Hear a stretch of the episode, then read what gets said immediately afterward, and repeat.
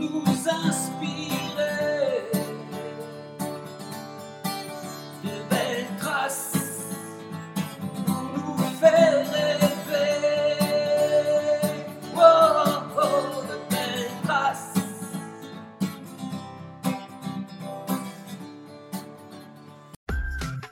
Bonjour à toutes et à tous.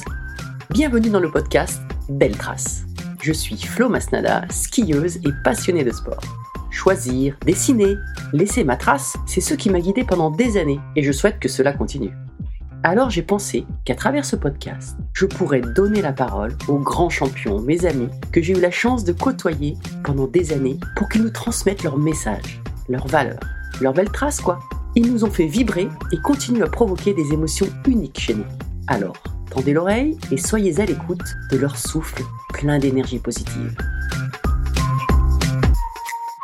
Cela n'a pas été très compliqué de caler ce podcast avec mon invité du jour, puisque nous nous croisons régulièrement dans les bureaux d'Eurosport, où nous sommes tous les deux consultants.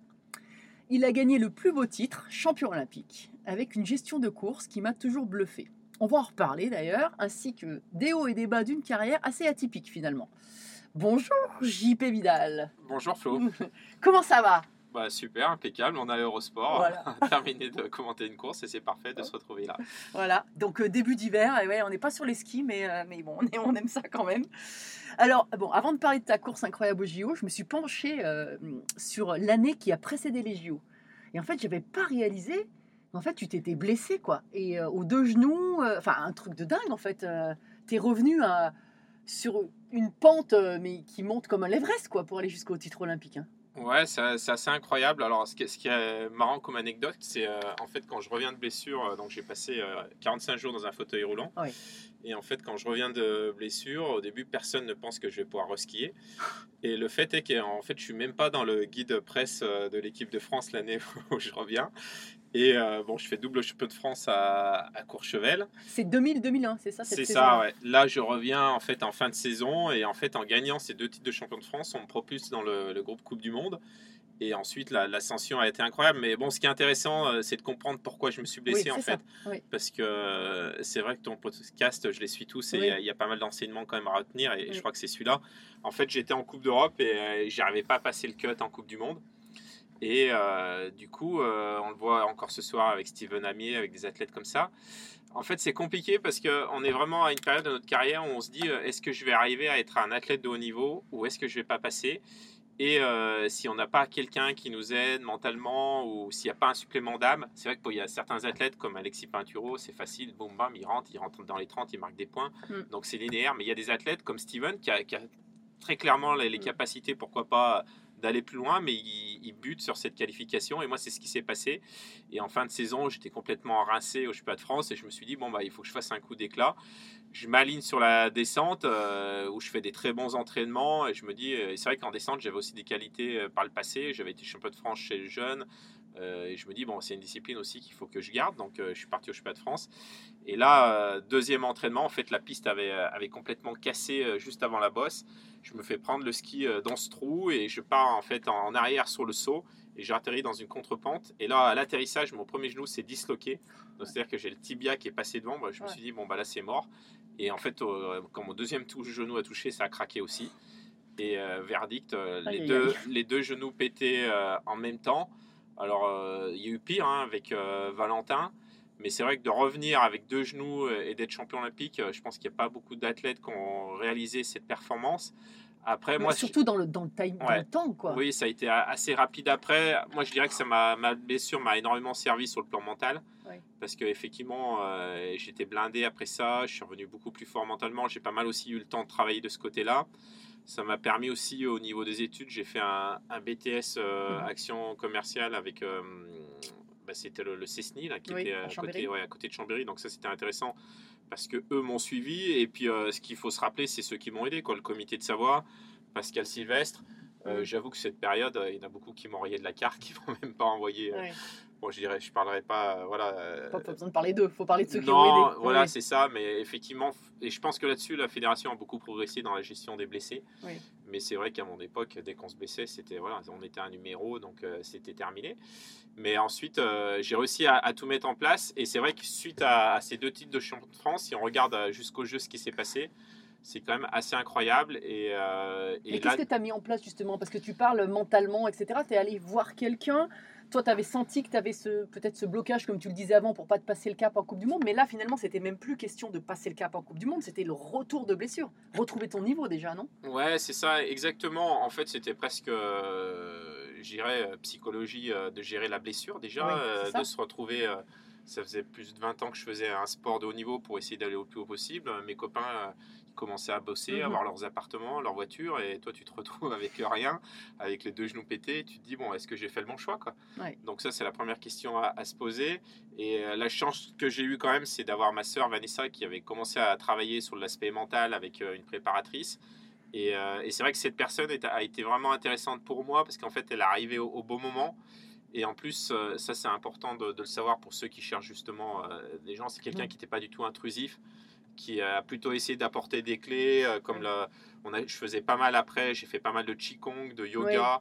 Euh, je me suis pas mal euh, mis là-dessus. euh, aussi beaucoup de, en fait, d'analyse, de checking, de, de checklist, de préparation. Comment on arrive sur une compétition à se mettre dans un état où en fait on se sent bien. Et, et en fait, tout ce travail-là que j'ai fait dans l'ombre et en fait un peu en temps masqué m'a énormément servi. Et du coup, en fait, cette blessure, euh, elle a été quasi bénéfique. hein. Est-ce que j'aurais été champion olympique sans me blesser aussi rapidement? Je pense que non. J'y serais peut-être arrivé plus tard après d'autres déconvenus. Mais effectivement, ça m'a énormément aidé. Et puis après, euh, voilà, le comité de Savoie, ils, ils m'ont mis beaucoup de Donc choses tu en dirais place. presque que la blessure, ça a été un mal pour un bien? Bah, très clairement, euh, je pense que psychologiquement, euh, je butais sur quelque chose qui était difficile à franchir. Et du jour après, j'ai franchi ce cap. Et, et ça, c'est super intéressant de l'analyser même aujourd'hui hein, Oui. pour, euh, pour les équipes, pour les jeunes, pour tous ceux qui butent. C'est qu'à un moment donné, si on se retrouve face à un mur, euh, la meilleure moyen, c'est de prendre son temps, de s'arrêter et, et de travailler et d'essayer d'analyser pourquoi on n'y arrive pas. Et on regarde chez les filles, euh, on voit des athlètes qui n'arrivent pas à passer ce, ce cap aussi chez les hommes. Et, et pour moi, il y, a, il y a un gros travail à faire là-dessus. Alors, c'est vrai que la préparation mentale en France est, est- est très tabou. On, on a du mal à Oh, identifier. Plus maintenant. Plus maintenant, mais on a du mal à identifier euh, de Oui. vrais coachs. Et euh, aujourd'hui, si vous demandez à n'importe quelle fédération de vous dire euh, quel est le bon coach pour faire la préparation mentale, on vous donne une liste de noms et puis on dit vas-y, choisis, tu verras. Mhm. Mais euh, là- pourtant, les méthodologies sont assez simples. Et, euh, et là-dessus, euh, pour moi, c'est sûr que ça a été un, un point super important. D'ailleurs, on le voit avant les Jeux, parce que j'arrive en fait à Aspen en Coupe du Monde. C'est les deux premières Coupes du Monde euh, après mon, mon- mon double titre de champion de France. Je viens d'intégrer le groupe Coupe du Monde et je rentre tout de suite en partant avec des gros dossards. Euh, première course, je fais 3. La deuxième, je fais une grosse faute, sinon je peux gagner la course. Donc, euh, du coup, on voit très bien que j'ai passé un, en fait, un, mental, un, un cap mental en Mhm. très très peu de temps, euh, grâce malheureusement à cette blessure.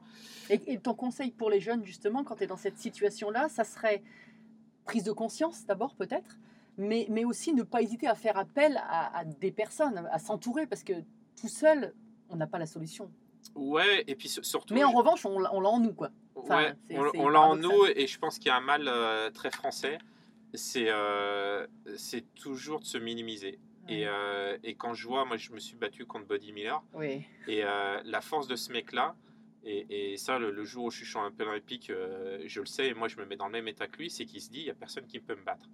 Et, euh, et en fait, en France, et je pense que c'est le problème qu'on a, c'est qu'en fait on a plein de talents, et, et plutôt que de, leur, euh, de les mettre dans des positions. Et, et Alexis a été un peu comme ça au départ, parce qu'on l'a pris, ouais, il est un peu prétentieux, il est si là. Mhm. Mais euh, je pense que son père l'a beaucoup aidé aussi là-dessus, de se faire confiance. Et, euh, et souvent, Mhm. ce qu'on doit apprendre, c'est que la personne la plus importante, c'est voilà, c'est un peu prétentieux, mais c'est soi.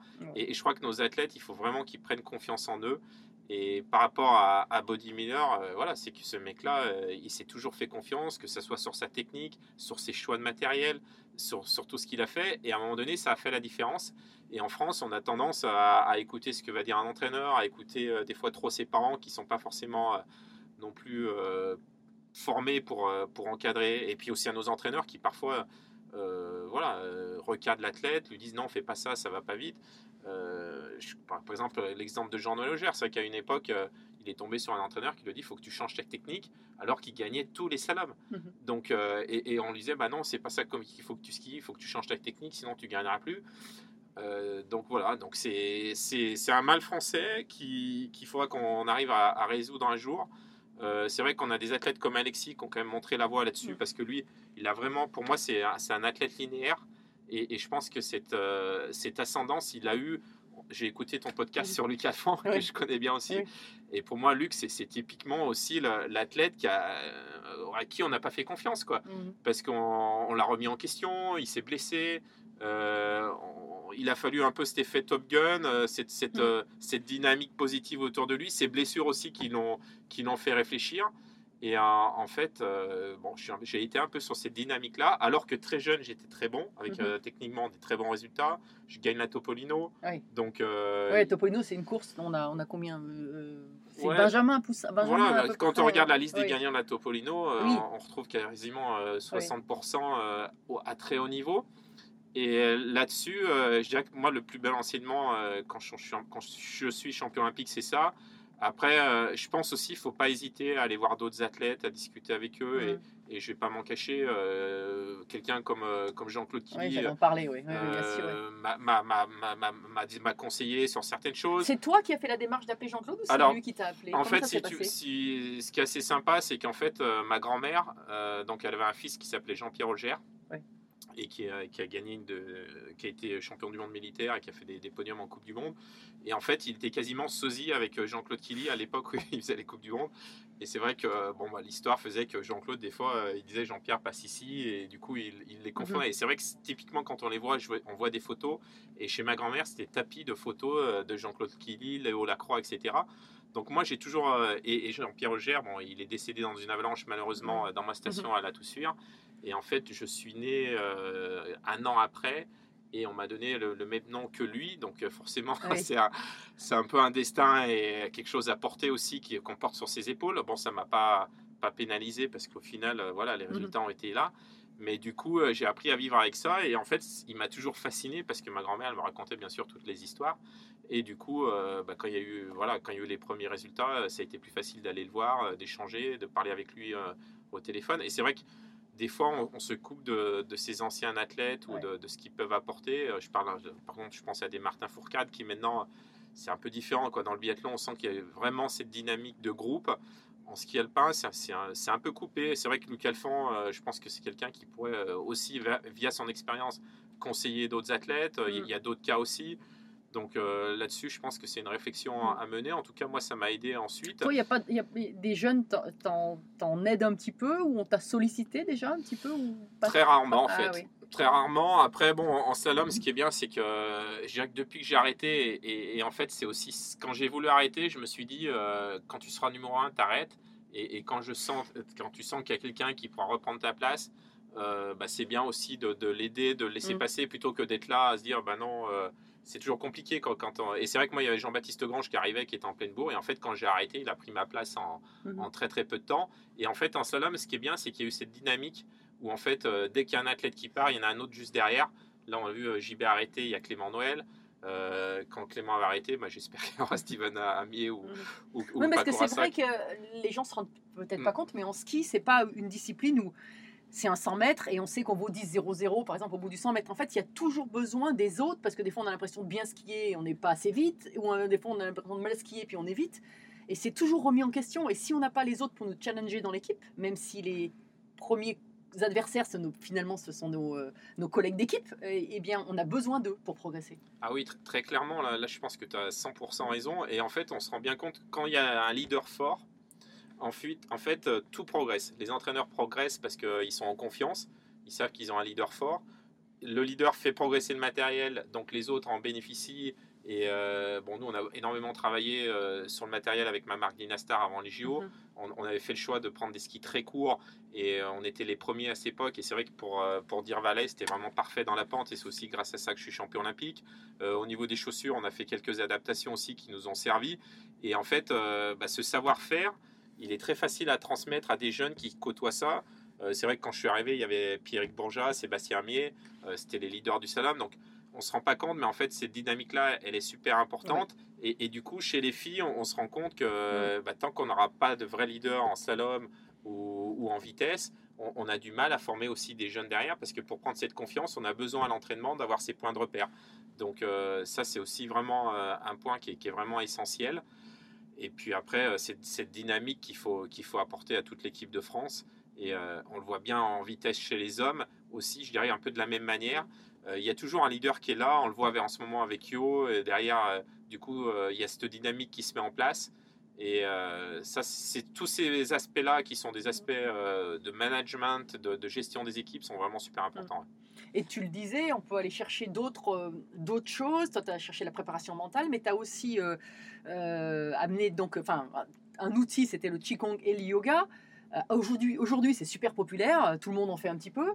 Toi, à l'époque, c'était donc en 2000, quoi. En fait, en Mhm. gros, tu es allé chercher, tu allé ouvrir cette, cette, ta, ta curiosité et tu allé chercher des pistes dans, dans ces, dans Ah bah, c'est- exercices. c'est clair qu'au départ, il y en a Bah qui oui. devaient se poser des questions sur les, Oui. les exercices que je faisais, alors que maintenant, Oui, ça paraît hyper simple. Mais euh, effectivement, euh, bon, a- après, euh, surtout moi, ce que j'ai ressenti en fait, c'est que j'étais un skieur qui avait beaucoup de puissance physique, musculaire, mais beaucoup trop de force en fait. Ah oui. Et, euh, et on était vraiment à une époque où on levait de la fonte comme des malades à Albertville, on se mettait sous des presses à, à pousser des 200 kilos. Mais comme quoi, des fois, euh, l'entraînement aussi, Ouais. on prend des directions qui sont complètement à l'opposé de ce qu'il faut faire. Et, euh, et en fait, les coachs nous faisaient faire ça. Alors, donc, effectivement, on avait des cuisseaux énormes, et, euh, mais sauf qu'on n'avait plus aucune souplesse. Euh, dès qu'on était en compétition, bon, on pensait qu'il fallait développer de la force, alors qu'il faut beaucoup de, Mm. de finesse et d'appui. Et en fait, le Qigong a permis de, de remettre de la, de la fluidité, de- d'avoir plus de mobilité au niveau de mes articulations. Et c'est vrai que techniquement, j'ai vraiment passé un cap à partir de ce moment-là. Et du coup, euh, le Qigong m'a apporté ça. Mais effectivement, je, pense qu'il faut surtout euh, dire aux jeunes, c'est qu'il ne faut pas hésiter à des moments à, prendre un, un peu des options parallèles et puis surtout se faire confiance parce que la, la plus grande force pour moi d'un skieur, c'est la confiance qu'il a en lui et c'est ce qu'il a bâti. Et c'est vrai que moi, euh, Body Miller, euh, je connais bien comment il a fonctionné. C'est quelqu'un qui vivait dans une caravane avec ses parents. Mm. Euh, au début, il n'arrivait jamais en bas, alors tout le monde disait ouais, de toute façon, il fera jamais rien. Euh, Mister did not finish. voilà, Mister DNF. Sauf qu'à la fin, euh, le jour où il a tout mis en place de A à Z, ça a été l'un des plus grands skieurs avec Mais- une vitesse incroyable. Quoi. Est-ce que tu penses que s'il n'avait pas été euh, américain, euh, où on lui permettait aussi de sortir un peu de, des, des chemins tracés, c'est-à-dire du bras ici, du bras là, euh, s'il avait été autrichien, italien, voire même français, peut-être qu'il n'aurait pas fait cette carrière parce qu'il serait pas allé, on l'aurait pas, on lui aurait pas laissé cette liberté aussi de, de il aurait été, non, mais il s'aurait été foutu. De toute façon, Ouais, il hein, n'aurait voilà. jamais passé le cut. Ouais. Le problème de la France, en fait, c'est qu'on a une pyramide hyper large en bas, Mhm. dans les clubs, les comités. Et un skieur comme lui, euh, qui sort tout le temps, bon, bah, il n'aurait jamais passé le cut, tout simplement. Mais l'avantage aux US, c'est qu'il y a moins de monde. Euh, Mhm. il y a, je pense qu'il recherche aussi un peu d'autres qualités, d'autres talents. Et puis voilà, après, euh, de toute façon, on est dans un monde qui change quand même. On le voit bien maintenant avec les préparations des pistes. euh, on, on le voit avec des skieurs qui s'entraînent euh, sur des tapis euh, plastiques. Alors euh, Ouais. en slalom, on l'a vu avec Ramon. hein, c'est quelqu'un qui a passé énormément de temps. euh, Ramon Zenhauser, voilà. D'ailleurs, avec un autre ancien oui. skieur, Oui. Plachy, qui l'a entraîné Oui. au départ là-dessus. Et il a quand même scoré. Quoi. Donc je pense qu'aujourd'hui, il y a- d'autres choses qui vont se mettre en place. On se retrouve aussi avec des terrains qui deviennent un petit peu différents. Donc il ne faut pas hésiter à, à un certain moment. euh, puis Clément Noël, quoi. Clément Noël, pour moi, c'est le- l'exemple même que techniquement, c'est quelqu'un depuis tout jeune qui a développé cette technique assez singulière de Mhm. venir en fait euh, sur des traces très directes. Et, et c'est pour ça pour, que pour moi, il est, il est champion olympique. Et en fait, son histoire, elle, elle s'apparente aussi un peu à, à celle d'un Jean-Claude Killy. D'ailleurs, pour la petite histoire, ce qui est marrant, c'est qu'on a été tous les trois champions olympiques à, à 24 ans. Et euh, comme quoi en slalom, c'est peut-être l'âge euh, où, où on a la meilleure euh, vitesse de pied, etc. Mais il ne faut pas hésiter à certains moments à, à- à prendre aussi des axes de, tra- de travail qui sont propres à soi, à sa technique, à son physique. Et en ski, je pense que c'est important parce que ça peut faire la différence. ouais. Ouais. Alors bon, écoute, faut quand même qu'on reparle de ce titre olympique là. Mm. Quand tu es donc es au départ de la deuxième manche, tu es en tête.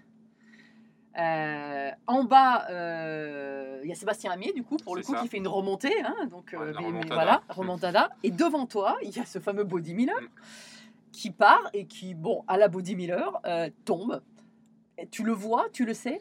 Alors, ce qui est intéressant sur cette course, c'est qu'en fait, entre les deux manches. euh, Oui, c'est important voilà. de parler donc, de ça. euh, je garde la première, je gagne Oui. la première, donc je remonte en télésiège avec euh, Philippe Martin qui était euh, mon Tu avais coach. été déjà pardon, dans cette situation-là, d'avoir gagné la première manche Oui, ça oui. m'était arrivé déjà une fois quand je gagne. À, là, c'est au jeu, quand même. Ouais, euh, là c'était au jeu. euh, vraiment de gagner une première manche de Coupe du Monde dans cette situation, ça m'était pas arrivé, ça c'est clair. Et puis après au jeu, ce qui est vraiment différent, c'est la- l'ambiance globale de, l'événement qui est énorme. Mais avant, il y avait eu Schladming, et je sais pas si tu te rappelles, qui avait été une course de dingue. Parce qu'en fait, c'est Body Miller qui gagne la première manche. Et en fait, euh, j'arrive, je passe la ligne avec une seconde et demie d'avance sur l'autre. Et lui, il me remet encore 3 dixièmes. Donc, bon, j'ai- j'avais pas gagné, mais j'avais fait deuxième. Donc, je savais gérer quand même cette partie-là. Mais je savais que Body Miller, de toute façon, en deuxième manche, euh, il allait donner tout. Donc, euh, je savais qu'il partait devant moi. Donc, euh, voilà. Donc, quand en fait, entre les deux manches, on monte avec Philippe Martin sur le télésiège, euh, on se dit, bon, bah écoute, euh, si Body Miller sort, il se passe quelque chose, tu me le dis euh, Ah oui. avant le départ. Donc, on s'est parlé et je pense que c'est vraiment bien parce qu'effectivement, peut-être si on se serait pas dit ça, mais on dit, est-ce que je lui dis, je lui dis pas? Est-ce Mm. que ça va le gêner, pas le gêner? Donc, j'avais dit, non, il faut absolument que tu me le dises, vu les écarts, parce qu'on a- Body Miller était 3 dixièmes, après il y avait un peu de place. Je lui dis, s'il sort, tu me le dis, quoi. Mais ça, c'est super important ce que tu es en Mm. train de dire. Parce que, en fait, euh, faut pas, la, la communication entre les entre les l'athlète et l'entraîneur ou les, euh, les encadrants, c'est super important de, de- de se connaître, en fait. Et de, parce que toi, tu vas avoir besoin qu'on te le dise et peut-être que d'autres n'auraient jamais voulu le savoir. Quoi. Ouais. Mais sauf qu'il faut être clair là-dessus. Ouais, ça c'est évident et, et c'est vrai que ce- cette montée en télésiège, comme quoi des, des fois ça peut, Et oui, ça peut aider. On, on s'est fait un peu tous les scénarios avec Philippe sur le télésiège. Et je lui dis, bah si, tu me le dis. Et, et donc, du coup, euh, et c'était lui qui était au départ. Donc, euh, c'était très intelligent de sa part, justement, d'en parler en avant. Parce que sinon, il aurait fallu qu'il prenne la décision en, oui. en très Et peu de temps. peut-être que ça aurait été pas ce qui te Et convenait. euh, voilà. Donc, bon, la deuxième manche part. Et là, c'est sûr que la, la- la pression, elle est énorme. Parce Mais tu que, sais que tu as plus de deux secondes d'avance? Bah, en fait, ce qui se passe, c'est très clair. C'est que moi, déjà, au départ de la deuxième manche, donc c'était l'inversion des 15, c'était Oui. pas les 30. Ah. Donc je reste au départ parce qu'il y avait les écrans télé. Donc là je vois tout le monde partir. C'était l'hécatombe parce qu'il y avait cet angle là qui, qui coinçait un peu sur la, la- la piste qui commençait à casser, etc. Bon, au bout d'un moment, j'en laisse passer 5-6, puis après j'arrête de regarder parce que c'est vrai que ça- la pression commençait à monter. Donc là j'ai fait toute ma séance de Qigong de préparation justement pour me sortir de tout ça. Et puis après, euh, bah, j'entends, je vois qu'il y a de l'émulation parce que euh, forcément je le sais pas, mais je le sais pas encore. Mais un Français est Oui. toujours en tête, donc euh, tac tac. ça- je, je vois que les qui commence vraiment à y avoir de l'ambiance, même les, les, les techniciens français qui commencent à, à crier d'enthousiasme, machin. Bon, je me dis, il se passe quelque chose. Bon, je me, je me- Et, là, et c'est vrai qu'il n'y avait pas d'écran départ, donc j'ai aucune autre info que celle-là. Mhm. Et en fait, je vois partir Body comme un dingue. Euh, je, le vois, je le vois avancer, mais je le vois pas sortir. Mhm. Donc, euh, et là, tout d'un coup, euh, Philippe me tape sur l'épaule et il dit Bon, bah écoute, Baudet vient, vient de sortir et tu as 2 secondes 15 d'avance sur Sébastien Amier qui est en tête. Donc là, je suis à, à 40 secondes avant le départ. Et bon, après, je me dis pas que c'est course gagnée parce que bon, Ah vu passer les autres et, et justement, tout pouvait se passer. Quoi. Je pouvais enfourcher, je pouvais sortir. Bon, après, ce qui était bien, c'est que j'avais vu en fait la deuxième manche. Sur la première partie, euh, c'était assez facile, je pouvais envoyer. Après, je savais que dans le mur, c'est commencé là euh, les choses sérieuses. Mais le problème, c'est qu'en fait, quand on voit les images, c'est dès que je rentre dans le mur, c'est là où je commence à contrôler mon ski. Je pars en arrière, je suis limite de sortir. Ah euh, J'entends Gilles Brognier, justement, qui est sur le bord et qui gueule Allez, JP. euh. Mm. Et après, c'est vraiment un combat jusqu'à la ligne d'arrivée. Parce que là, en fait, la vraie difficulté sur les jeux, c'est que la, la, la médaille, en fait, on l'a devant les yeux. Et en fait, c'est un combat pour se concentrer sur son ski et oublier tout l'enjeu qu'il y a autour. Non, et Et- puis en plus, en slalom, euh, dès que tu skis avec un peu de retenue, comme tu dis, tu es Ah, tu enfourché, ouais. tu pars en arrière, tu es plus. Euh, Mais, mais moi, tu vois, euh, je pense que j'aurais aimé, tu vois, comme quoi on est tous différents, j'aurais aimé ne pas le savoir. Enfin, je n'aurais pas voulu le savoir que j'avais autant d- Ouais, mais imi- imite que tu as, deux secondes, quoi, tu as Ouais. deux secondes d'avance. Imite qu'à 4 portes d'arrivée, tu as toujours deux secondes Oui. et que tu sors à 3-4 Ouais, portes mais est-ce que, tu sais, est-ce que tu sais que tu as deux secondes d'avance à deux portes de l'arrivée C'est difficile de, de savoir aussi si tu es bien. Ouais, ou mais là, il y avait tellement d'avance que c'était Ouais. tellement énorme. Je pense que Philippe, effectivement, Ouais. si euh, il n'y aurait pas eu cette avance énorme derrière, peut-être qu'il aurait fait le, pris le choix de ne pas me le dire. Ouais. Mais là, euh, et puis bon, on est au jeu. euh, en plus, comme on s'était parlé avant, et quoi, j'aurais pu en vouloir à vie aussi de Ah bah m'avoir oui, rien C'est dit. clair. Donc, euh, non, mais après, je pense que. Et des t'ar- t'arrives, t'as combien d'avance du coup? De coup- du coup, je termine avec euh, 60 et quelques de, au final. Et euh, bon, bah, après, ça suffit pour, euh, pour l'emporter. Mais euh, et puis bon, ce qui est top, c'est qu'on est deux Français euh, en tête. Et ça, c'est vrai que c'est de se doubler, il est, il est magnifique. Quoi. Au Mm. JO, c'est c'est vraiment. Dernier top. jour des Jeux. Dernier jour des Jeux, c'est c'est un moment exceptionnel. ouais. Et derrière, la Marseillaise, tout. T'as tout vécu ou est-ce que t'es resté dans le, pff, sur un nuage? T'as- t'as- Tu t'en Bah, rappelles ou pas? Ouais, T'as si, t'as un si. blackout? Parce que il n'y a pas longtemps, j'avais euh, Ouais. Pierre Vautier et il me dit bah, y a- y a- premier titre olympique, il a un blackout complet. Bah, en fait, ce qui se passe, le, le vrai truc, c'est que euh, je pense que ça a tellement été dur pour moi d'arriver là Oui. que pour moi, en fait, c'est au moment où je passe la ligne, en fait, c'est le, le film de ma carrière d'athlète de haut niveau qui m'est passé devant les yeux entre le- les bons résultats gamins, Oui. euh, l'histoire avec ma grand-mère. euh, Oui. ma- Vanessa, parce que j'étais venu voir aussi Vanessa quelques jours avant, là, qui, faisait le slalom. quoi. C'était vrai que c'était Mhm. sympa parce que j'étais venu voir, voir courir, voir Laure aussi, qui, qui avait fait d'ailleurs un, bon, d'argent, résultat, voilà, ouais. un bon résultat. Laure Et, euh, et donc, en fait, ce qui est fou, c'est que l'émotion est tellement énorme que, en fait, effectivement, le blackout peut être, euh, peut être, peut être possible parce qu'en fait, c'est tellement. On s'appartient plus et ça, Mm. tout, part, tout part en live. Mais en fait, moi, j'étais à partir du moment euh, où j'ai revu Sébastien, en fait, j'ai repris connexion avec le avec le monde euh, Oui. de réel et puis bon après c'est l'émotion quoi l'émotion ce, qui- ce qui est incroyable dans l'air d'arrivée c'est de recroiser il y avait Marie-Philippe aussi qui était là et c'est vrai que Marie Rousseau-Bianchi, c'est la Rousseau médecin Bianchi, des ouais, équipes. ouais. médecine Mm. euh, des équipes qui étaient là dans l'arrivée. Et c'est vrai qu'elle elle m'a suivi durant toute ma blessure. Euh, Michel Vion qui était là aussi pour, pour Dynastar. Bernard Liati qui était aussi le Dynastar. Maurice Adret, bien sûr, qui était là dans l'air. Euh, après Christophe Joss, quoi, Luc Alphand qui était là aussi pour les commentaires. Non, c'est un moment en fait dans une vie qui, euh, bah, qui vaut de l'or. C'est euh, au-delà de toute espérance. C'est une émotion qui est pour un athlète de haut niveau. euh, voilà, je dirais que quand, on, quand la carrière était difficile, on l'apprécie encore plus. Et, et après, ce qu'il ne faut pas minimiser aussi, c'est le- l'effet dépression. Oui. C'est vrai qu'on on le dit toujours, mais on, on a du mal à, à le comprendre. C'est qu'un athlète de trop haut niveau, quand il, atteint ce niveau de performance, je pense que ça déconstruit aussi euh, tout ce qu'il a mis en place. Parce qu'à un moment donné, il dit Bon, ben voilà, j'ai réussi mon objectif, comment je vais repartir et euh, qu'est-ce que je vais faire après? Donc, euh, effectivement, pour moi, c'était. euh, ça a été la, la deuxième phase un peu plus compliquée, je dirais, parce qu'après après cette Mm. victoire, bon, il y a eu d'autres compétitions. On a terminé la saison, donc la saison s'est Mhm. bien terminée. Je termine troisième de la Coupe du Monde. Et puis après, la saison suivante a été, a été quand même plus compliquée, mais aussi par, euh, par la difficulté à, à gérer un petit peu tout ce qu'il y avait avec. Et puis bon, on n'était pas structuré non plus en relations presse. Mhm. C'est moi qui gérais directement mes relations presse. Euh, Oui, ça t'a pris du temps, de l'énergie. Ouais, ça, ça prend du temps, de l'énergie, et puis surtout, en fait, ce qui est vraiment important, c'est de, de couper, de couper énormément Mhm. de temps. Il faut prendre du temps pour soi. En fait, je pense que même le mieux, c'est de partir à l'étranger, euh, Mhm. d'aller faire du surf, euh, du kite ou, ou autre chose, d'arrêter de parler de ski, parce que forcément, euh, quand on est champion olympique, tout le temps, le, le regard va être tourné vers soi. Mhm. Et, euh, et effectivement, une fois qu'on a une médaille d'or, on peut pas faire troisième, euh, on peut pas faire quatrième, on peut pas faire cinquième. Et du coup, on attend des, des victoires à, à chaque course. Mais pour moi, euh, ce qui a été top, c'est de pouvoir revivre ça ensuite en, en 2006 à, à Sestrières.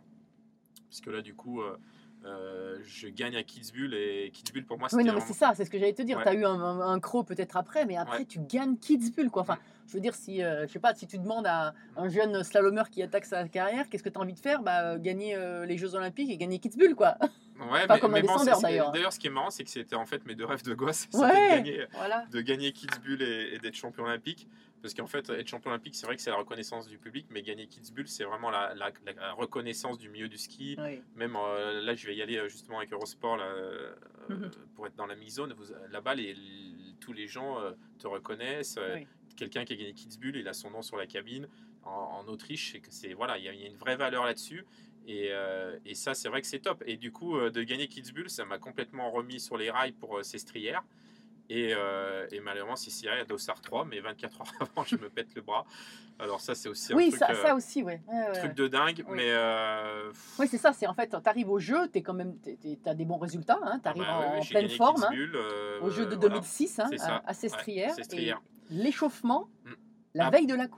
de voilà. 2006 c'est ça. à, à Sestrières. Ouais, Sestrières. Et l'échauffement, Mm. la veille de la course. Pas- Ouais, la veille d'échauffement, la veille de la course, donc gros jour blanc, on voit rien. Et en fait, il y a eu des entraînements avant sur la piste, euh, piste démontée, un gros trou. Et en fait, avec le jour blanc, je le vois pas. Je plante dedans. Et euh, bon, le destin, hein, je pense que voilà, c'était pas écrit que je sois double, double champion olympique. Mais euh, après, euh, Et là, tu te casses le bras. je me casse le bras, en fait, l'os au niveau du coude Ouais. et euh, bras dans le plâtre. 24 heures avant, j'avais le dossard 3. quoi. J'ai même Ouais, oui. encore mon dossard de, de euh, Ouais. euh, à la maison. Mais euh, c'est fou. Quoi. Ce, ce scénario-là, il est dingue. et quoi. là, en plus, tu annonces ton arrêt de carrière. Alors, je l'avais annoncé en début de saison. Oui, parce oui, qu'en fait, euh, je commençais à avoir les- mal au genou. Euh, je sentais que ça allait être difficile de rester euh, très performant à très haut niveau et ça m'intéressait pas de faire des courses pour faire euh, 15e, 5e ou 6e. Ce que je voulais, c'était vraiment gagner. Et j'ai fait ce choix-là avant cette saison olympique de dire j'arrête pour euh, justement euh, m'enlever encore un poids. Et, et c'est vrai que ça m'a permis euh, tout simplement de, de prendre beaucoup de plaisir sur ces dernières courses et d'arrêter aussi de penser trop aux résultats, etc. Et je savais qu'il y avait les JO. Donc euh, je me disais, c'est top, ça fait un super objectif d'une carrière de terminer sur des JO. Et, euh, et voilà, et malheureusement, cette blessure m'arrête en, en, pleine, en plein vol. Bon, après, c'est vrai qu'il y avait 2009 à Val d'Isère avec une piste dans, dans la Mhm. pente. Mais bon, c'est 2009, c'était encore loin. euh, je commençais à avoir les, les genoux qui commençaient à bien grincer. Et ces strieurs, pour moi, c'était euh, c'était la course de rêve. C'était à côté de chez moi, euh, le public était là. Mm. Euh, c'était les jeux, c'était l'occasion, pourquoi pas, de, de remettre en, bah, de remettre en jeu mon titre olympique. Mais bon, malheureusement, là, ça s'est arrêté à, à cette course-là. Après, bon, euh, ce qui est top, c'est qu'il y avait cette victoire à Kitzbühel qui, euh, qui en fait, euh, bah, voilà, m'a fait super plaisir. Et, et du coup, voilà, ça aurait été bien d'être double champion olympique, mais je- honnêtement, je préfère avoir Kitzbühel que d'avoir deux médailles d'or à, à la maison. C'est même rien que pour le mythe, tout ça, c'est une course incroyable. Et de- mais quand même, t'arrêtes derrière. Euh, donc en plus, c'est février, donc c'est milieu de saison presque, enfin trois quarts de saison. Euh, pas de dépression derrière, tu l'as bien vécu. Tu avais, bon, avais fait des études, donc du coup, tu avais déjà Ouais, réfléchi alors, un peu à ce oui, que tu voulais faire. Donc, en fait, la, la chance, quand je me suis blessé, c'est que je me suis dit, le jour où tu arrêtes, de toute façon, euh, en très peu de temps, tu es rayé de la carte. Euh, si tu prépares pas tout ça, ça sera très compliqué. Et en fait, euh, ce que j'ai fait quand j'ai arrêté en 2006, c'est qu'en fait, euh, j'avais un terrain où je voulais faire une promotion immobilière et je m'étais associé avec un, entrepreneur local, Monsieur Aprin, là, qui d'ailleurs m'a beaucoup aidé. Et en fait, du coup, je me suis tout de suite mis là-dedans. Quand j'ai Ah arrêté, ouais. c'était 2006. J'ai tout de suite construit euh, 26 appartements, donc c'était quand même un, un gros, gros truc. Mais euh, en fait, ce qui était top, c'est que je me suis mis à 100% là-dedans.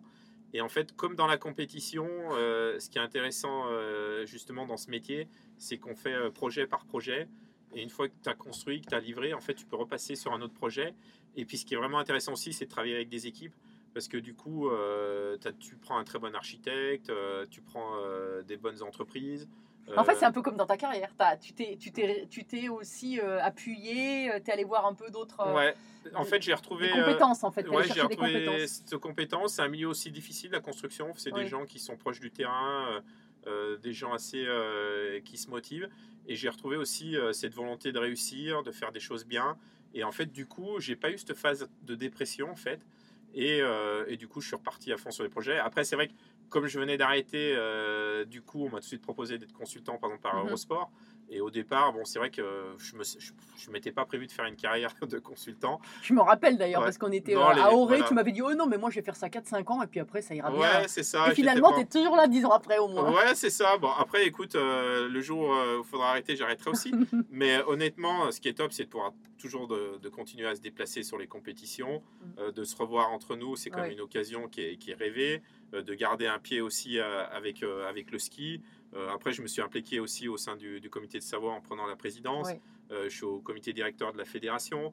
Euh, après, je, je pense qu'effectivement, en tant qu'ancien champion, il ne faut pas hésiter non plus à, à s'investir parce que on peut nous reprocher aussi à un certain moment de ne Mm. pas être assez dedans. C'est aussi parfois la, la faute des athlètes, une fois qu'ils ont réussi, de partir dans leurs activités propres. Et, Mm. et voilà, donc moi j'ai essayé de Ouais, mais en garder. même temps, euh, le ski, quand on arrête, Ouais. on peut, on peut pas dire euh, on a amassé assez d'argent. Enfin, je veux dire, c'est pas un sport pro, quoi. Euh, Ouais, mais après, est-ce qu'on, est-ce que c'est pas à nous aussi, quoi, au sein des instances, de réfléchir à, à- à remettre des athlètes à certains postes Euh, Il y a des postes à la fédération qui pourraient être tenus par des athlètes de haut niveau, hein, des Mm. responsables de la communication, le marketing.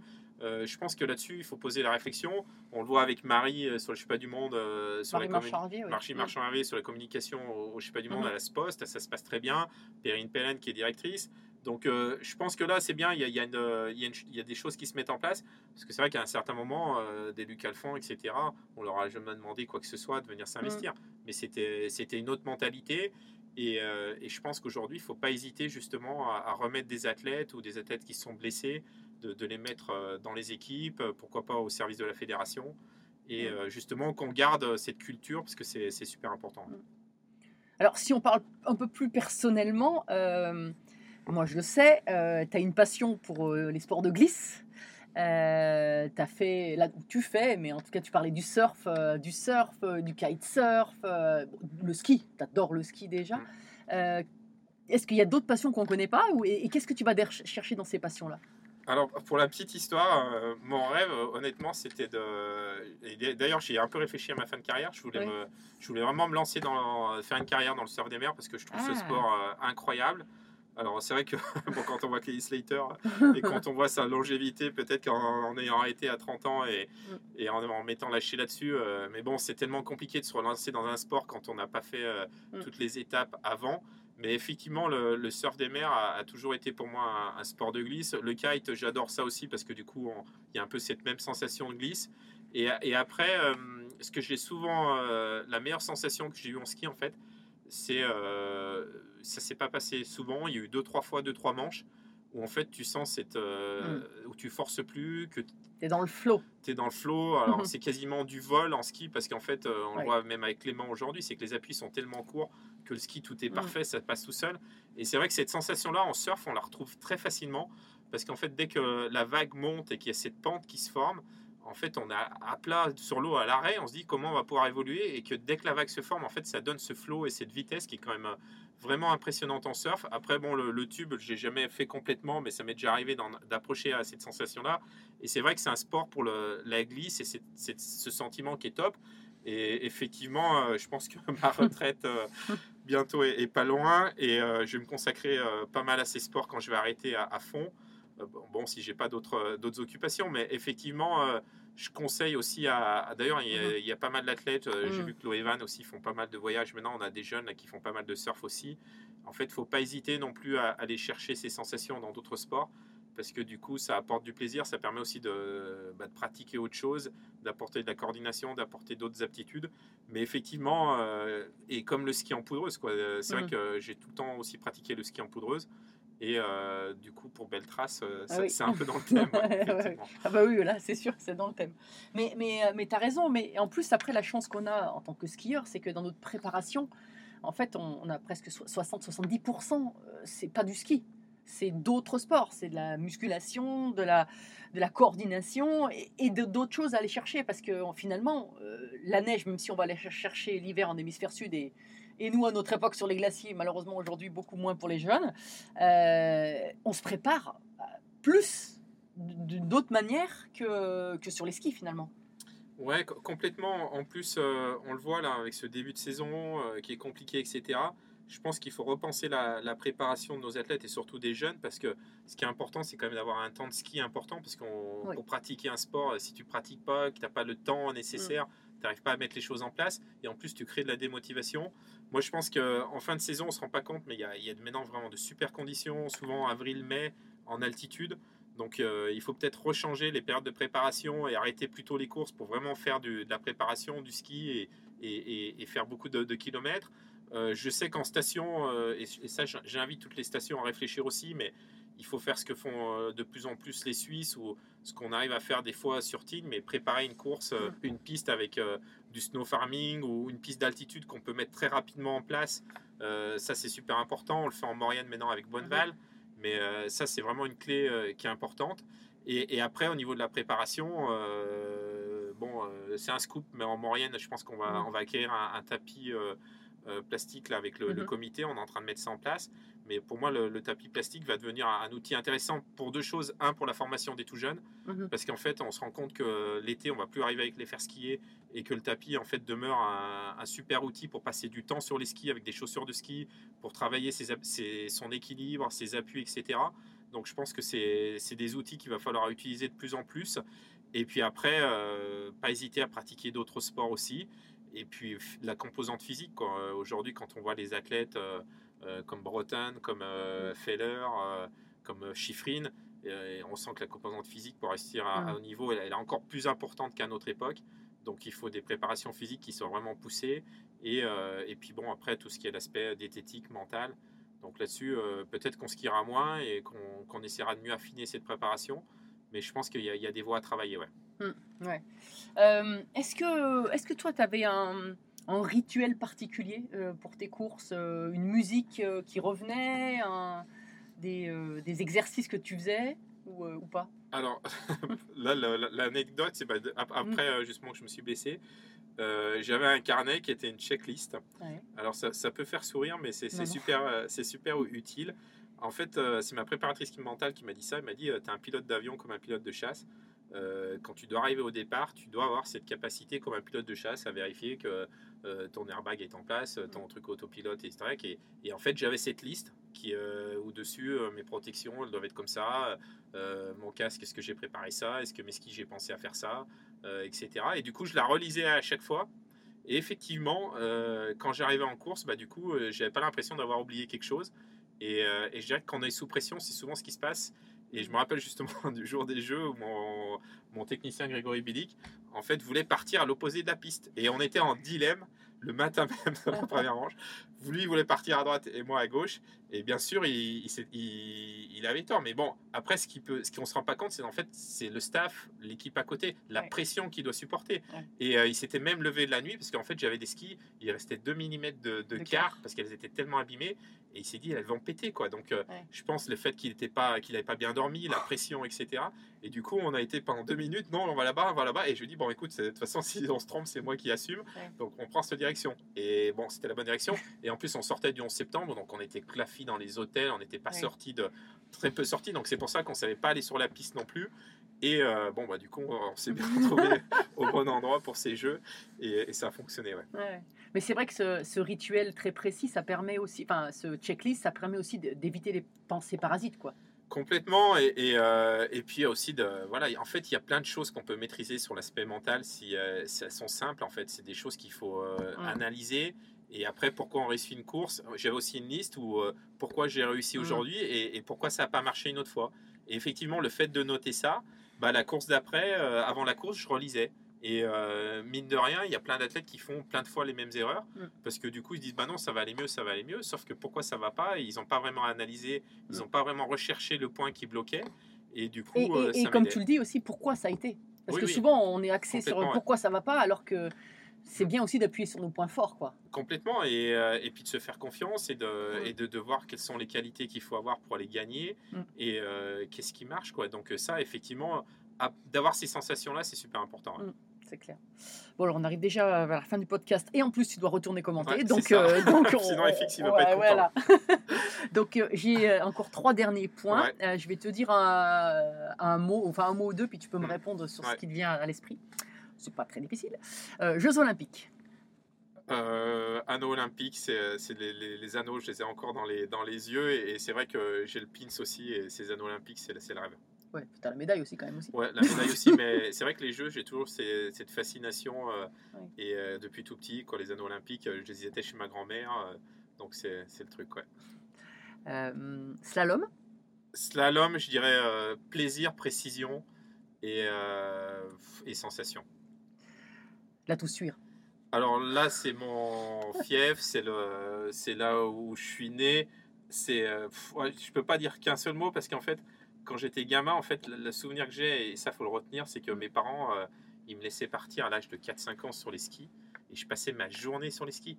Et, euh, sans ça, je n'aurais jamais été champion olympique. Donc c'est ça aussi qu'il faut comprendre, c'est que d'emmener son gamin au ski club, d'aller le chercher tout de suite, c'est pas la solution. Faut pas hésiter non plus à un moment donné de laisser de la liberté aux enfants. Je me rappelle, bon, des fois, voilà, on se retrouvait un peu euh, coincé dans, dans la montagne, mais à un moment donné, de toute façon, toutes les aptitudes, c'est comme Body Miller. Mm. S'il en arrive à ce niveau-là, c'est parce qu'il partait tout seul avec ses skis euh, dans la montagne, entre les sapins. Euh, faut pas hésiter à, à faire ce ski plaisir, ce ski découverte. C'est là où, où, en fait on devient un bon skieur. C'est pas en faisant des piquets et en, en skiant deux heures par jour. quoi. Mm. Le jeu, quoi.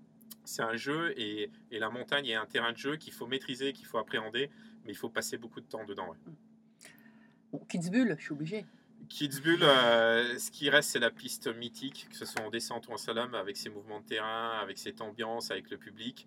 Et euh, le long d'honneur pour euh, quand on a gagné la course, parce que je, je suis certainement l'un des derniers athlètes à l'avoir fait. C'est un moment incroyable. C'est un bar festif. Voilà, hein. un bar festif où surtout on peut passer derrière le bar. Et en fait, là, il y a tous Le les fans. vainqueur passe Oui, derrière le le bar. vainqueur, mais Body Miller, lui, il avait quasiment son corner quand il était là, ce qui était incroyable, où il y passait toutes les soirées. Et ça, c'était euh, quoi, tous les coachs qui sont venus ce soir-là, c'était vraiment un, un moment de dingue. Et euh, comme quoi de célébrer aussi, ça peut Ah oui. rester de, de très très beaux moments pour un sportif de niveau. Mm. Et il faut pas oublier de le faire parce que malheureusement, je dirais que maintenant avec les réseaux sociaux, tout ça, on, on a du mal à célébrer. Mm. Mais il faut vraiment garder ces moments de célébration parce que sur le très long terme, c'est c'est des moments qui restent à vie. Ouais, c'est clair. Bon, Jean-Claude Killy. Euh, Jean-Claude Killy avait dit un truc, c'est stop at the top, et euh, je l'ai retenu, et lisez ses, ses bouquins ou ce qu'il a fait dans sa carrière. C'est quand même quelqu'un de très très visionnaire. Et euh, pour être un grand champion, je pense qu'il faut être un, un très grand visionnaire. Parce qu'en fait, pour avoir un temps d'avance, d'ailleurs c'est le, titre de ses bouquins, euh, il faut réfléchir que justement comment en ski on peut avoir un temps d'avance. Ce qu'il y a au Dormat euh, cette année, très clairement, euh, il, faut prendre des chemins différents et il faut être visionnaire. Je vais terminer par euh, 2023, les championnats du monde? Alors, le spectacle, des pistes de, de fou, et puis l'am- l'ambiance en France qui va, qui va être géniale. J'étais en 2009 en tant que consultant, Mm. et euh, honnêtement, euh, moi j'attends des grands championnats du monde. J'espère qu'on aura de belles conditions euh, d'enneigement. En tout cas, euh, faut qu'on ait des Français qui scorent pour, qu'on- Mm. pour que ça soit une très très belle fête, et on en a vraiment besoin. Parce que le, on va pas se le cacher, euh, le ski en France est quand même en, en difficulté. Sur la partie, euh, je sportive de haut niveau, c'est compliqué d'aller chercher des partenaires. On a vraiment besoin de les réussir et, et- et d'emmener tout le monde avec nous et, euh, et de ne pas, oublier- que le ski, c'est quand même une grosse industrie. Il y a, beaucoup de chiffre d'affaires qui est fait autour de ça et que la compétition est une superbe vitrine pour toutes ces stations de ski. Donc j'espère vraiment qu'on va réussir à, remettre tout ça et créer un- vraiment un, groupe soudé pour, euh, pour les équipes de France pour qu'on puisse euh, vraiment fournir de, super moyens aux équipes pour, la suite. Euh, on avait un avant-dernière question. Tu le sais, puisque tu les écoutes, les podcasts. Est-ce que tu as une devise dans la vie? Ou tu avais une devise Euh, c'est de jamais, jamais regarder derrière. Même quand ça se passe mal, c'est toujours avancer. Et, et dans la vie, toujours, j'essaie de faire ça aussi. C'est qu'en fait, euh, toujours aller de l'avant. Et ça, je pense que c'est le plus important. Et c'est aussi ce qui me fait découvrir plein de trucs. C'est qu'en fait, euh, j'aime aussi découvrir d'autres univers. Et, et je pense que c'est super important, en fait, de, de jamais rester sur des acquis et d'aller risquer à faire d'autres activités. Parce qu'effectivement, ça apporte beaucoup de choses. Et alors, mon podcast s'appelle Belle Trace, comme tu l'as dit tout à l'heure. Qu'est-ce que c'est pour toi une belle trace? Alors, j'hésite entre, entre Ah, Tu peux y aller, vas-y, vas-y. Bon, alors pour moi, la, la plus belle trace que j'ai faite, c'est à, à Bali. Ça s'appelle sur une vague qui s'appelle Uluwatu. Et euh, je suis resté euh, peut-être plus d'une minute sur une vague euh, incroyable. Et pour moi, la, la belle trace, en fait, dans le ski, en ski poudreuse, sur le surf, c'est cet instant magique. Et, et sur les jeux, c'est la même chose. C'est qu'en fait, pendant un moment, il y a, cet état de grâce où tout se met en œuvre. Euh, les éléments, on fait corps avec la nature, euh, le physique. Et c'est là où, le, sportif de haut niveau est, incroyable. C'est que en, en poussant au maximum cette maîtrise complète de tous les éléments, on arrive à avoir des, sensations qui sont décuplées. Et, euh, et moi, c'est ce que je ressens. voilà, dernièrement, la Coupe du Monde de foot, Mbappé, c'est pareil. C'est ces instants magiques où l'athlète est à la perfection. Ça, c'est pour moi, c'est la belle trace. Et euh, même si elle est éphémère, c'est euh, ce que je retiens d'une belle trace. ouais. Bah écoute, j'ai rien à rajouter, c'est parfait. Merci, Merci, à toi, bah, merci pour, euh, pour tout et bravo pour tes podcasts. Euh, je les écoute beaucoup et je trouve ça vraiment top. Et euh, je pense qu'il ne faut pas hésiter à que nos jeunes les écoutent. Mm. Et je me demande même si on ne devrait pas faire une conférence globale avec tous ceux que tu as fait Ah, on pourrait, hein. pour, euh, pour aider les jeunes. En tout cas, c'est euh, c'est Mm. super. Et, et en plus, je pense que c'est un, c'est un bel outil de développement personnel. Mm. Donc, euh, pas hésiter à, à- à les écouter. Je pense qu'il y a beaucoup de clés à l'intérieur. Merci. Merci à tous, chers auditeurs passionnés. Vous savez qu'en ski, on récompense les jeunes skieurs avec des étoiles. Alors, si ce podcast vous a plu et que vous voulez continuer à suivre les belles traces et à le faire découvrir aux amis, mettez non pas 3, mais 5 étoiles. Et pensez à écrire un petit commentaire pour m'aider à progresser et à dévaler les pistes encore plus vite. Allez, tchuss